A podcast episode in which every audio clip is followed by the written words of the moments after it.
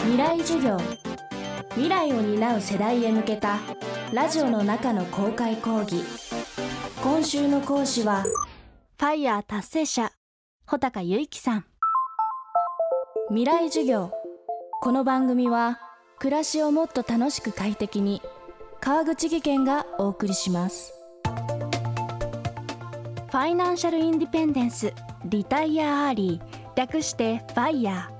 ー。日本語で経済的自立と早期リタイアと訳されるこのキーワードがここ数年注目を集めています。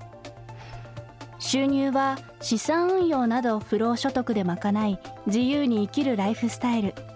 これが欧米はじめ日本でも若い世代から一定の支持を集めているといいます。今週の講師穂高由紀さんはまさにそのファイヤーを達成した日本人の一人。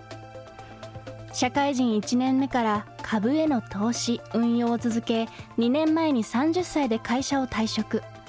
現在の総資産はおよそ1億1000万円。特定の企業には属さず自分のやりたいことを中心に生活をしています。ということで今週はこのファイヤーという生き方は果たしてありなのか。どうすればファイヤーできるのか。達成者穂高さんのお話とともに考えていきます。では未来授業1時間目。まずは穂高さんファイヤー達成までの経緯から。テーマはお金が人生の選択肢を増やす。まあもともとその家が、まあ、そこまで裕福とは言えない感じの経済環境だったのでもともと自分がお金を稼ぐことができればつまりその経済的な自由度を上げることができれば人生の選択肢は増えるんだろうなっていうのは、まあ、幼い頃から思っていたっていうのがあってでまあそのまま、まあ、中学生になって為替とかに興味を持ち始めてで後に株式にも興味を持ってという形でそういう手段を終えていくんですけども具体的にさらに思い描いたのはやっぱり留学をした時で大学生の時に中国に留学したんですけども、まあ、そこで多様性を学んだというか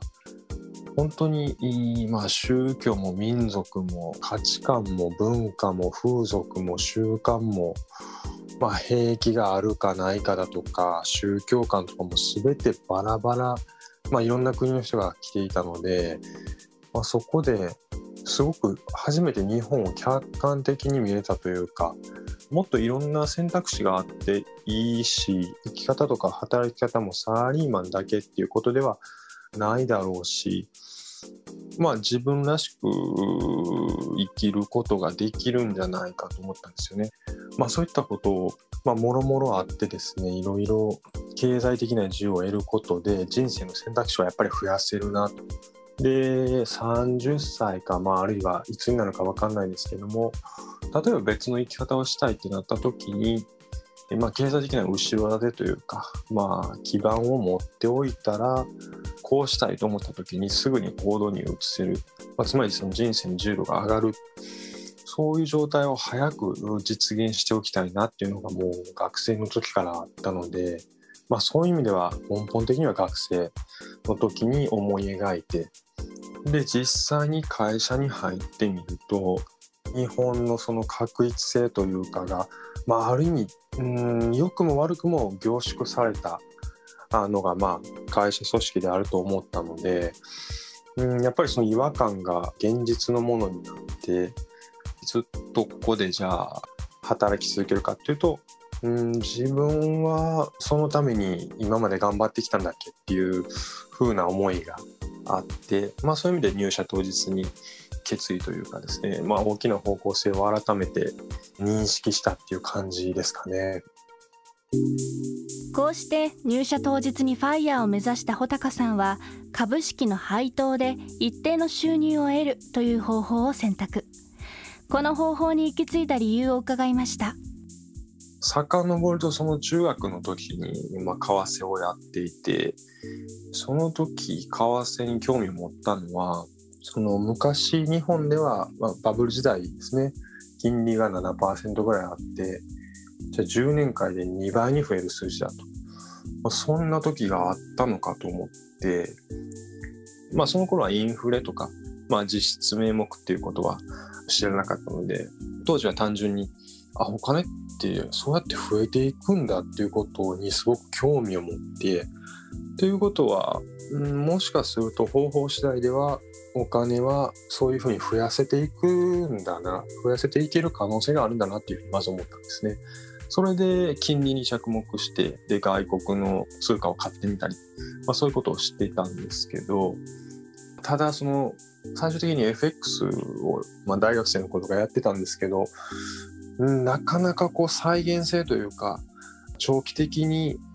安定的に継続して利益を積み上げるっていうことが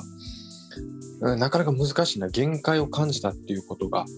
何回かあったので、例えばリーマンショックだったりとか、まあ、そういったショックの時に積み上げてきた利益を一瞬にして失うっていうようなことを、ま、何回かやっていくうちにあこれはちょっともう厳しいなと思ってでそこから株式を模索し始めてで配当金をどんどん積み上げていこうという手法に至るっていう感じですかね。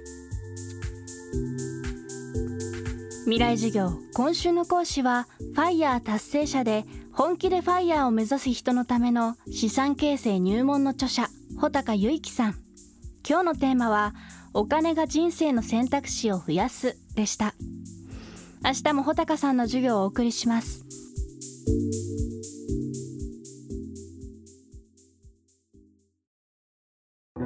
川口技研。階段での転落。大きな怪我につながるので怖いですよね。足元の見分けにくい階段でもコントラストでくっきり。白いスベラーズが登場しました。皆様の暮らしをもっと楽しく快適に。川口技研のスベラーズです。